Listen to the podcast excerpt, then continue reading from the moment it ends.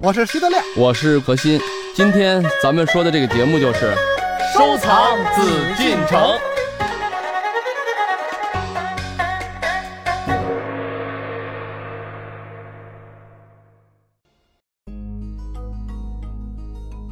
中国帝王的万园之园，在英法远征军的一把大火中灰飞烟灭，整个文明世界都为之震惊。然而，有关圆明园的这场大劫难，历史并没有留下可以见证的文字。其中只有一个例外，那就是在远离北京千山万水的英属根西岛上，一个在那里流亡的大作家高高站立，仗义直言，大声谴责，面对英法远征军的暴行，喊出了三个响亮的字：“我抗议。”他就是法国浪漫主义作家雨果。在圆明园被毁一周年，一八六一年十月二十五日的时候，雨果写出了题为《致巴特莱上尉的信》的文章。这篇文章收录在雨果的言行录里，直到一八七五年出版时才和世人见面。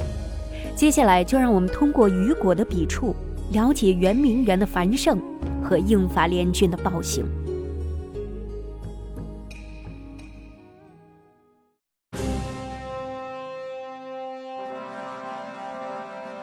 您征求我对远征中国的意见，您认为这次远征是体面的、出色的，多谢您对于我的想法予以重视。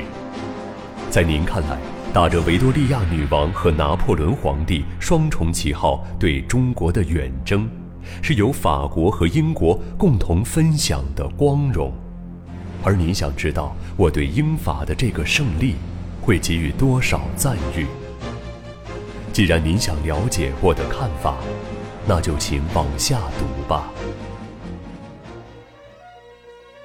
在世界的某个角落，有一个世界奇迹，这个奇迹叫圆明园。艺术有两个来源，一是理想，理想产生欧洲艺术；一是幻想，幻想产生东方艺术。圆明园在幻想艺术中的地位，就如同巴特农神庙在理想艺术中的地位。一个几乎是超人的民族的想象力所能产生的成就，尽在于此。和巴特农神庙不一样，这不是一件稀有的、独一无二的作品，这是幻想的某种规模巨大的典范。如果幻想能有一个典范的话。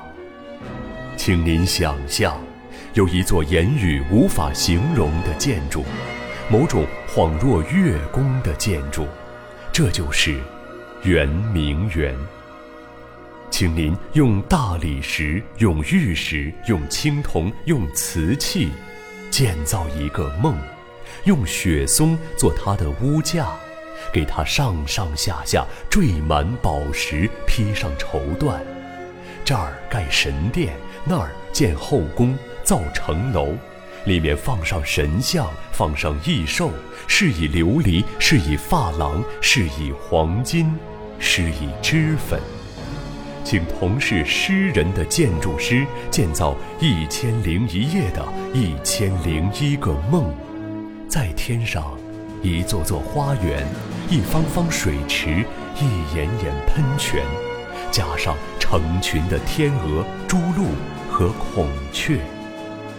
总而言之，请您假设人类幻想的某种令人眼花缭乱的洞府，其外貌是神庙，是宫殿，其实是一个世间独一无二的奇迹，那就是这座名园。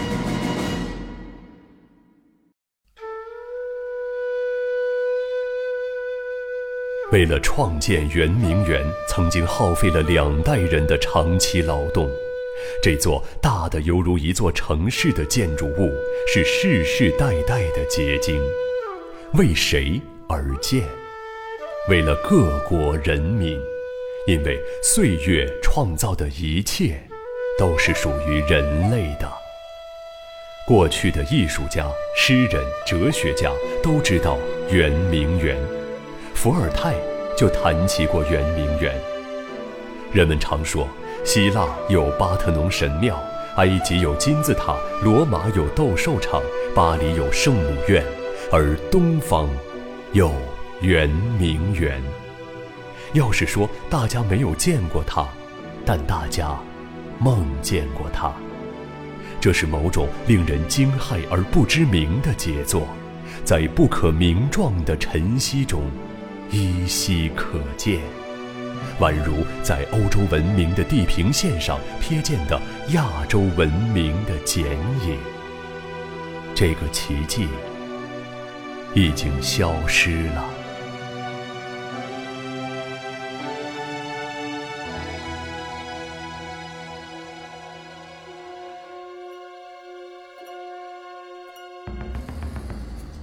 有一天，两个来自欧洲的强盗闯进了圆明园。一个强盗洗劫财物，另一个强盗放火，似乎得胜之后便可以动手行窃了。他们对圆明园进行了大规模的劫掠，赃物由两个胜利者均分。我们看到，这整个事件还与厄尔金的名字有关。这名字又使人不能不忆起巴特农神庙。从前他们对巴特农神庙怎么干，现在对圆明园也怎么干，不同的只是干得更彻底、更漂亮，以至于荡然无存。我们把欧洲所有大教堂的财宝加在一起，也许还抵不上东方这座了不起的富丽堂皇的博物馆。那儿不仅仅有艺术珍品，还有大堆的金银制品，丰功伟绩，收获巨大。两个胜利者，一个塞满了腰包，这是看得见的；另一个装满了香切。他们手挽手，笑嘻嘻地回到欧洲。这就是这两个强盗的故事。将受到历史制裁的这两个强盗，一个叫法兰西，另一个叫英吉利。不过我要抗议，感谢您给了我这样一个抗议的机会。治人者的罪行，不是治于人者的过错。政府有时会是强盗，而人民永远也不会是强盗。法兰西帝国吞下了这次胜利的一半赃物，今天帝国居然还天真的以为自己就是真正的物主，把圆明园富丽堂皇的破烂儿拿来展出。我希望，有朝一日，解放了的干干净净的法兰西，会把这份战利品归还给被掠夺的中国，那才是。真正的物主。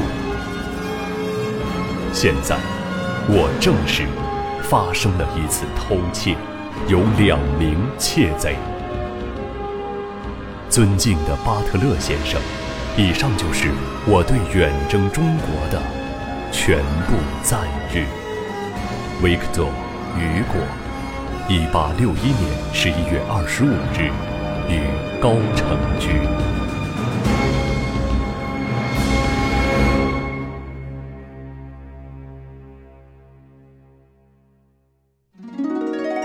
海藏家正在播出。通过他的形容，他就说了，圆明园是梦和梦幻，他做梦都想不到的这么美的一个地方，就被这么去无情的摧残了。中国真正有的建筑啊，咱们说从这个秦始皇开始吧，修建阿房宫啊，嗯，到现在来讲，中国绵延了这么长时间的历史啊、文化艺术的结晶，在圆明园都去体现了，甚至还有很多借鉴了西方的艺术的美感。为什么叫圆明园啊？这里面圆明园当时这是谁写的？这是康熙啊御书，他挂在这个圆明园的这个门楣上。这个圆明的雍正他是怎么解释呢？你看，圆而入神，君子之师中也；明而普照，达人之睿智也。嗯，这个意思就是说，圆呢，它当然就指着个人的品质标榜；那明肯定就是标明自己贤君啊，也就是说，这个贤君贤相的理想，个人和国家的一种体现，两种优秀的品质体现。嗯元明嘛，做人要怎么样，呃，为君应该怎么样。当然说，他毕竟放在一个大的概念，他是全中国的统治者，就是他在任何一个时候都在进行自我的约束。所以我就说，中国的文化为什么咱们今天要讲的多了一点？咱们一直以来的文化啊，这种概念就是中国人更善于自我约束。老庄曾经提出两个字叫慎独，为什么呢？这点我得表扬我们德亮同志，对，呃，经常时常自我反省。咱们自我反省做得非常多，尤其一个人的时候，嗯一定要慎独嘛。慎独啊。啊，就是天上有神明嘛，对吧？嗯这个什么概念？中国人实际上是非常非常在乎自我修养、嗯自我约束的。这点我就说，放在咱们现在的社会来讲，我实际也是提倡啊，就大家游走园林中，多一些去思考啊，能做到慎独的时候，这个社会你想它离安定、离平和就是非常非常接近的。但是我又想说一句，不能因为咱们的慎独而忽略了别人的无理。这就是对于咱们现在社会上啊，为什么有些东西就是上一期德亮就说过，咱们被人侵略了，被人火烧了等等啊，那咱们是不是应该现在致力于去保护？这是没错的，咱们不能再进一步去破坏，这就是咱们慎独的一种观念。但同时，我希望更多的听众应该了解历史，就应该知道是和非。虽然说咱们不够自强，但们咱们现在强大了。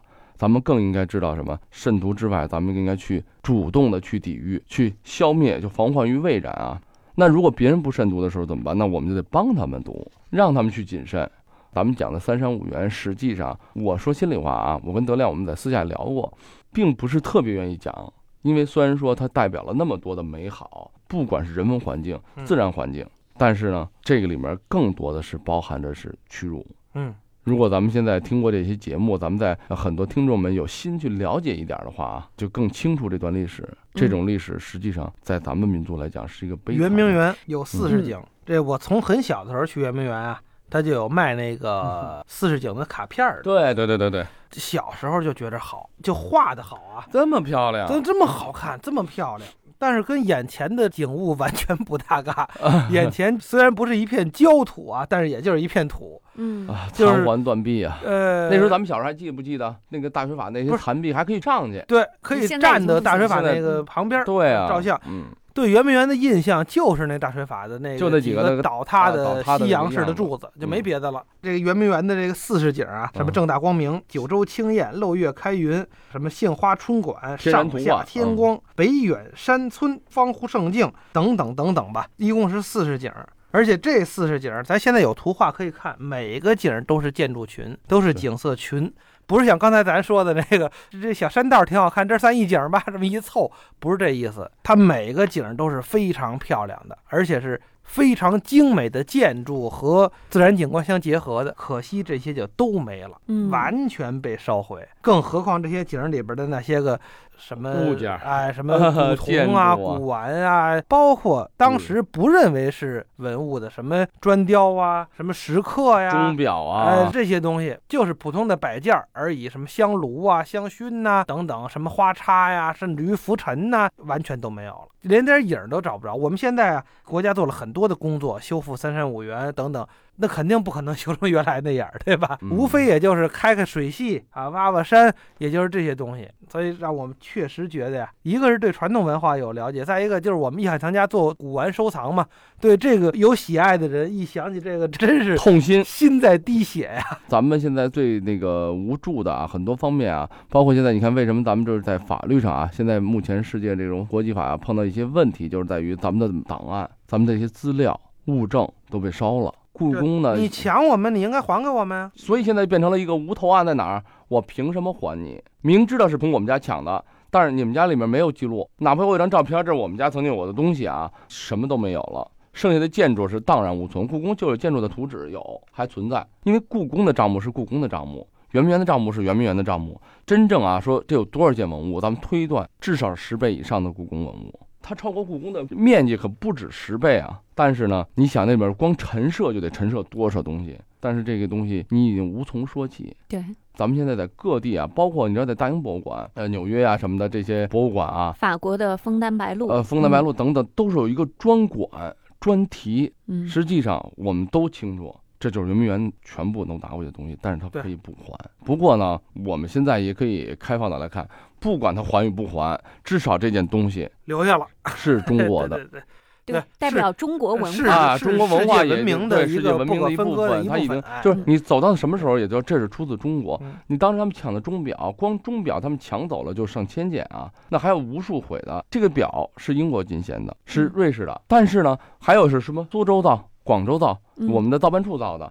他们本来自以为自己的钟表业国外我们西方是最发达的，没想到在圆明园看到如此精美的中国钟表，居然超越他们。而且中国的钟表不仅是计时，还有艺术性。我们现在在故宫有一个陈列啊钟表馆，大家应该去看。这个钟表呢，上面报时，然后底下是一小人儿，嗯，到了整点，它在转的时候，这个小人是写毛笔字的动作，可以写的。就我看那宣纸里写的字非常非常好看，可以就到了艺术和技术的这种这种完美。结合。在西方，你看咱们更多看见这就是机械，就是雕嗯，啊雕工，然后顶多出点声音而已乎。对，哎，在这个时候不是这样。所以我就说，这种精美让他们西方人都叹为观止，那就更别说雕刻呀、书画呀这种艺术方面了。所以说呢，这个人嘛，有的时候就这样，怀着这种自以为优势的时候，会发现别人有优势，还超越自己的时候，那种不忿儿、不平、嫉妒，全都发泄在咱们的园子身上。嗯，就咱们现在讲的一些东西，虽然说有些东西咱们看不到，但咱们心里要明白，要要有追求，对审美、对艺术的追求。你看现在咱们所谓的这个旅游景点叫什么湖天一色，什么平湖秋月、蓬岛瑶台啊，一说起来，实际后来一看，就一块石头，可能远处有点水，这叫什么水天一色了。实际上呢，如果咱们大家去看一看圆明园的这些，咱别说现在景色咱们看不到，但是嗯当时的绘画，就看那画儿，每张绘画都是这个题目命名的，都是代表了一片场景，你就知道人家为什么叫做海天一色。对，而且等于为什么叫做什么四宜书屋、方湖胜境？现在什么他这画儿就相当于照片儿一样，对呀，而且是按照记录真的完全那么复制过来的。对，什么叫别有洞天？嗯，现在叫别有洞天，原来后来那个咱们去哪儿什么风景点儿什么别有洞天，我一去合着就是一山缝儿，往上一看窄点儿了，叫嗯别有洞天。我说这 您这个景致跟这不应该叫一线天啊，吗？对对对，也叫一线天。那别有洞天是比较文化嘛，嗯但是真正的别有洞天，真正的咱们说瑶台仙柱啊等等啊，嗯，你去看看人家是怎么营造的。我希望就是将来咱们在整个这个文化的消费。别这么去庸俗，您就叫做一个，索性就是山野景色，嗯倒挺好的，对不对啊？嗯人大家是追求个自然嘛，嗯去。但是如果你要真是叫到，比如说接秀山房、含糊什么朗鉴啊，嗯你要叫这种名字的时候，我希望就是这个建筑这块的风景能给别人以遐想，能真正的别有洞天，让人感觉到，哎呀，确实与众不同。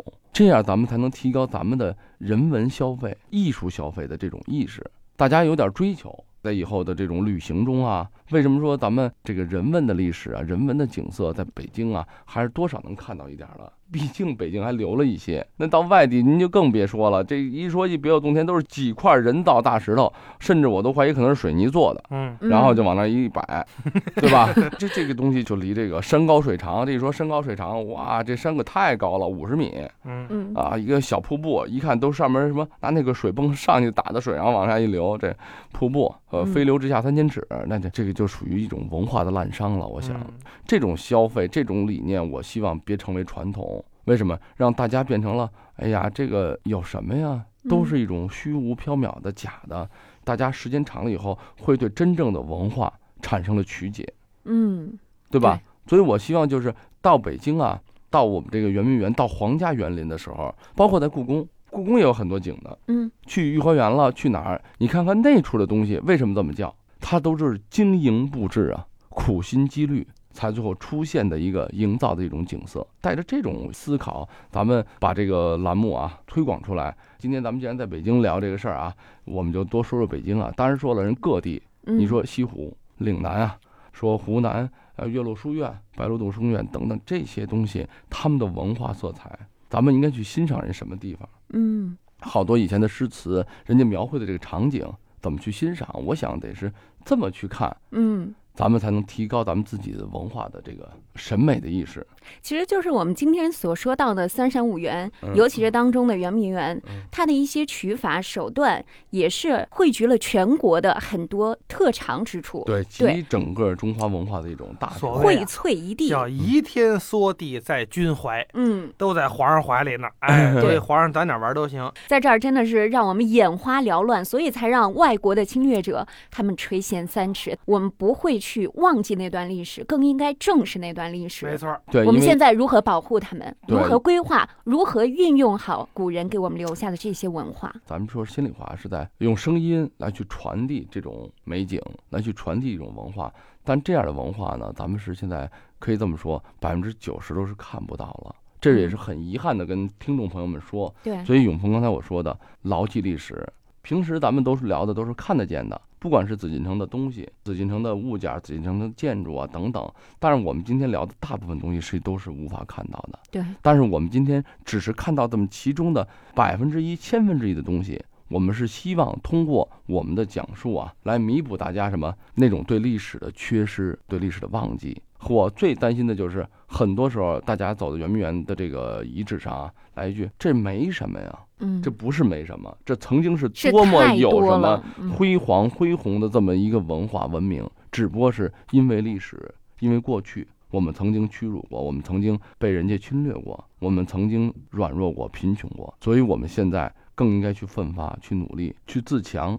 嗯然后我们通过我们的这个小的栏目啊，通过我们自己这几个人的能力，去告诉大家，曾经它是多么好。嗯，多么美，多么有艺术！如果能到圆明园，如果咱们还嗯能看到这些东西，如果咱们很多听众朋友们去国外的话，能欣赏到如此精美，甚至我们故宫我们国内都没有的嗯精美的东西，不要忘记，这曾经都是属于我们，都在我们这片国土上，只是因为那段历史。所以我想，在正视这个历史的时候，更应该自强，然后让这种悲剧永远不会在我们的这个国家中再去出现重演。我想，这才是我们现在聊这个历史，包括给大家的一种概念。看到现在的疮痍，想到咱们以前的辉煌，知道咱们曾经是多么美，也知道通过咱们以前的我们这点小小的叙述啊，给大家带来的是一种，至少我们心里头知道我们曾经有多么不输于任何世界上任何一个美景，一种人文建筑，因为我们有全世界有全人类最好的文化艺术文明。所以我们更为重要的是，我们如何来利用这些文化，保护这些文化。我们现在做的工作呢，说实话啊，虽然说是努力了，嗯但是也确实必须得承认，因为我们现在不管是三山五园的这个博物馆，不管现在的遗址保护，也不管我们现在咱们进行了多少的这种努力啊，但是确实呢，跟当时的就咱们现在今天所讲的一些内容，讲的这种形式辉煌来讲，是无法做到的。我们只能做到什么？就是尽可能的去把一些精彩的东西，我们现在做，原来啊，曾经在文物部门有一个。想法啊，很大胆的人大代表提出过，政协委员们说什么呢？重建圆呃重明园，建圆明园，嗯呃，当时已经论证了上百上千个亿，不是中国人拿不出这钱来，中国人能办奥运会也能拿出钱来，但是后来被否定在哪儿呢？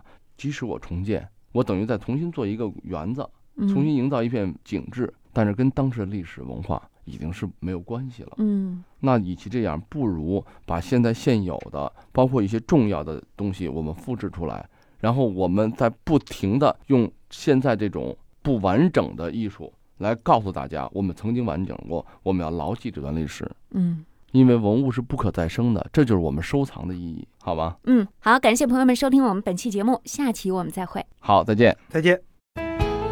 这里是艺海藏家。本内容由喜马拉雅独家呈现。